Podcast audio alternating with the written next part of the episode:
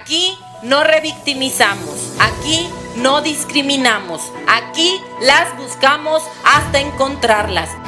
Compra pantalón, respétame cabrón. Si tocan a una, respondemos más. Desde que empezó desde que... la aportación de los viáticos, yo no he recibido ni un solo peso. Ya se encuentra acordonado, llegan como primer respondiente elementos de la policía estatal, quienes se encuentran ya dialogando con personas que trabajan en este lugar Así está mi pie ahorita, está sangrando mucho. Por eso lo ando, ando bien desesperado, preocupado. Estas son las noticias más relevantes de las últimas 24 horas en el estado de Guerrero. Mi nombre es Flor Miranda y soy API Guerrero. Comenzamos. En México, 10 mujeres asesinadas al día en 2022, desaparecen 8 mujeres cada día y hubo 17 mil feminicidios reconocidos entre 2015 y 2022. El 90% de los feminicidios quedan impunes. El 70% de las mexicanas han sufrido violencia, 57% de las víctimas de feminicidio mueren en manos de sus parejas y las mujeres hacen el 76% de las labores domésticas, mientras el padre es ausente en 4 de cada 10 hogares, según información de colectivos feministas.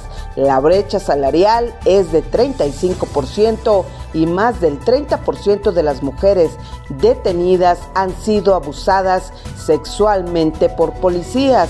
Por si fuera poco, las complicaciones de embarazo y parto de adolescentes son la segunda causa de muerte de mujeres de 15 a 19 años a nivel mundial. También miles de mujeres sufren de violencia vicaria al ser separadas de sus hijos por tener problemas con sus parejas.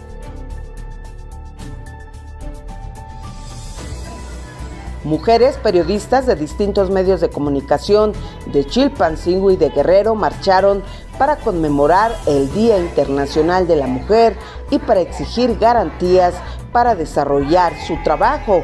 Durante el recorrido por las principales calles y avenidas del centro de la capital, pasaron a algunas oficinas como la de Derechos Humanos de la Universidad Autónoma de Guerrero, la Procuraduría de la Mujer, el Sindicato Nacional de Redactores de la Prensa y finalizaron en la plazoleta Unidos por Guerrero.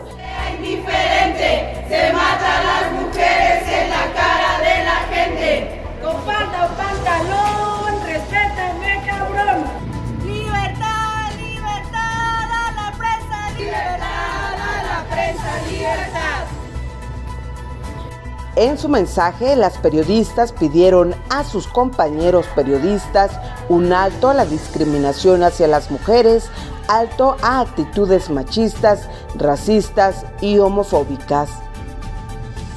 Todas las formas de discriminación contra las mujeres van desde la negación de ciertos derechos, pasando por el estigma, exclusión o marginación, hasta formas extremas de violencia y feminicidio. Tener un solo día para nosotras, señaló Ocasio, es parte de los derechos y espacios ganados por feministas durante siglos que tanto nos han costado. Con la finalidad de garantizar una vida libre de violencia en Guerrero, la gobernadora Evelyn Salgado Pineda presentó la aplicación digital Protocolo Violeta con una herramienta tecnológica gratuita para atender de forma inmediata cualquier emergencia bajo una estrategia integral de asistencia para fortalecer la seguridad, integridad y bienestar de las mujeres. El secretario técnico de la gobernadora, Pablo Gordillo Oliveros, hizo la exposición de motivos y explicó el funcionamiento de la aplicación Protocolo Violeta. Con esta aplicación cada mujer activará desde su teléfono un botón de pánico que se enlazará directamente con las autoridades del C4 y del C5 para atender por medio de la geolocalización eh, la incidencia reportada y con esto se realizará el despacho inmediato de unidades de las diferentes, este, de las diferentes áreas de manera coordinada y expedita para poder brindar una este, atención inmediata. En el evento desarrollado en la explanada del recinto del Poder Ejecutivo, la gobernadora aprovechó para hacer un reconocimiento público a las mujeres policías. Esta aplicación fortalece a los trabajos que ya hemos realizado con la alerta violeta, con los territorios violeta y pues todos estos esfuerzos que están dando frutos. Aquí no revictimizamos, aquí no discriminamos, aquí las buscamos hasta encontrarlas. En Guerrero cada minuto cuenta. Por eso tenemos que seguir trabajando de la mano y por eso tienen mi reconocimiento, todas mis compañeras y amigas policías, porque sin importar la hora, ellas son madres de familia también y a veces tienen que dejar sus hogares, tienen que dejar a sus hijos por ir a buscar también a otras mujeres. Por eso tienen mi reconocimiento absoluto. Esta lucha es por todas ellas, por mi madre, por mis abuelas, por mis hermanas, por todas ustedes, por todas las que estamos aquí. Esta lucha no es de Evelyn, esta lucha no es la de la gobernadora, esta lucha es de todas las mujeres que queremos un guerrero sin violencia. Por su parte, la presidenta municipal de Chilpancingo, Normotilia Hernández Martínez, encabezó diversos eventos en el marco del Día Internacional de la Mujer que se conmemoró este 8 de marzo, afirmando que su compromiso es por la justicia, por la igualdad y por la alianza a favor de las mujeres. Y en Chilapa, la mañana de este jueves, se llevó a cabo un conversatorio del empoderamiento de la mujer en el marco del Día Internacional de la Mujer. Se realizó en la sala audiovisual del Centro de Salud Urbano y lo impartieron las ponentes Libni Iracema Dircio, delegada de la Secretaría de la Mujer en la región centro, Brígida Chautla Ramos, presidenta de la Casa Cami y Briselda Arcos Ignacio, integrante del colectivo feminista Gafas Violeta. En dicha actividad se habló sobre el papel de la mujer dentro de la sociedad, además de cómo fortalecer el respeto al derecho de las mujeres y sobre la necesidad de una fiscalía especializada en atención a las mujeres en el estado de Guerrero. Y mire usted esta terrible noticia. Un menor de dos meses de edad fue asesinado por asfixia por su padre. Esto ocurrió en el fraccionamiento Jardines de Cinia, en el municipio de Chilpancingo, por lo que el papá de nombre Juan Manuel N fue vinculado a proceso por el delito de homicidio calificado. Los hechos se registraron el pasado 19 de febrero en el departamento 2 del edificio 182D. Los resultados de la necropsia indicaron que el pequeño Ángel falleció por asfixia por sofocación y con base a la investigación de la Fiscalía General del Estado, fue presuntamente asesinado por su padre. En la información policíaca, este jueves, otros cuatro muertos en el municipio de Iguala. Por la mañana fue localizado sin vida un hombre junto a la carretera con dirección a Tasco a la altura del poblado de Mezcaltepec. Según información recabada, la víctima era conductor de un taxi colectivo de la ruta Iguala-Tasco y fue privado de su libertad desde el pasado 17 de febrero en la comunidad del Naranjo cuando se encontraba en ruta y frente a sus pasajeros.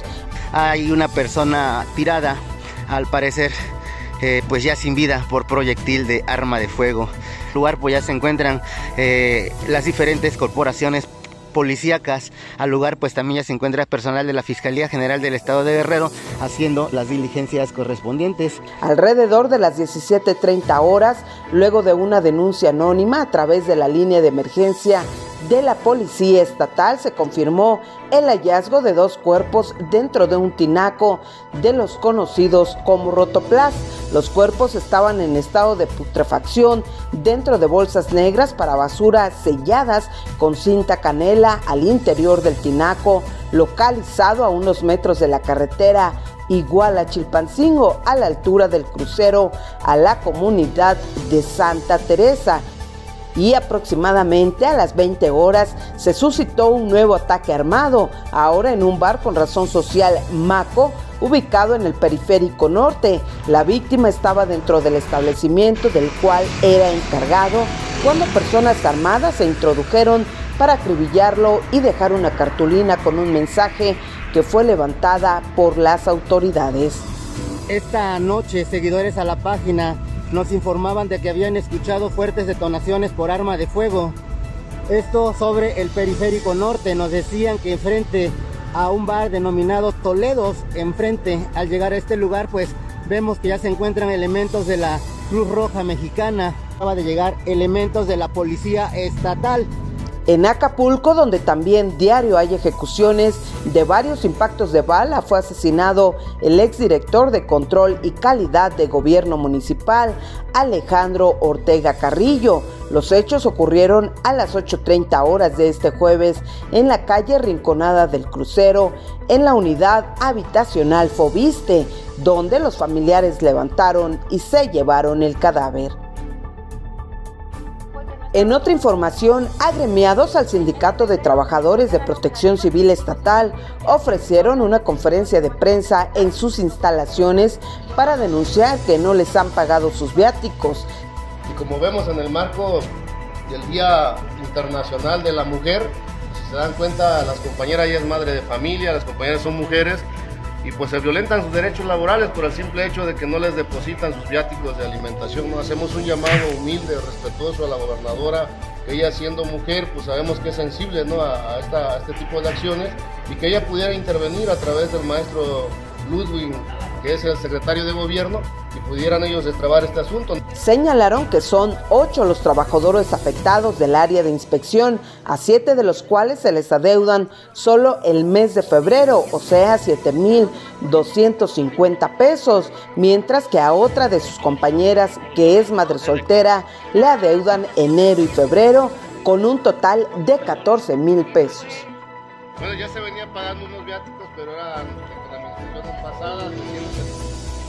este mismo día, un derechohabiente denunció que se niegan a operarlo en el Hospital General de Chilpancingo, por lo cual podría perder su pie. En conferencia de prensa afuera de las instalaciones de la Comisión de los Derechos Humanos del Estado de Guerrero, narró que necesita una cirugía desde hace cuatro años que se accidentó ese mismo año le cayó una infección en el pie y le pusieron placas y clavos, pero hasta la fecha el personal del nosocomio no lo ha operado. Así está mi pie, ahorita está sangrando mucho.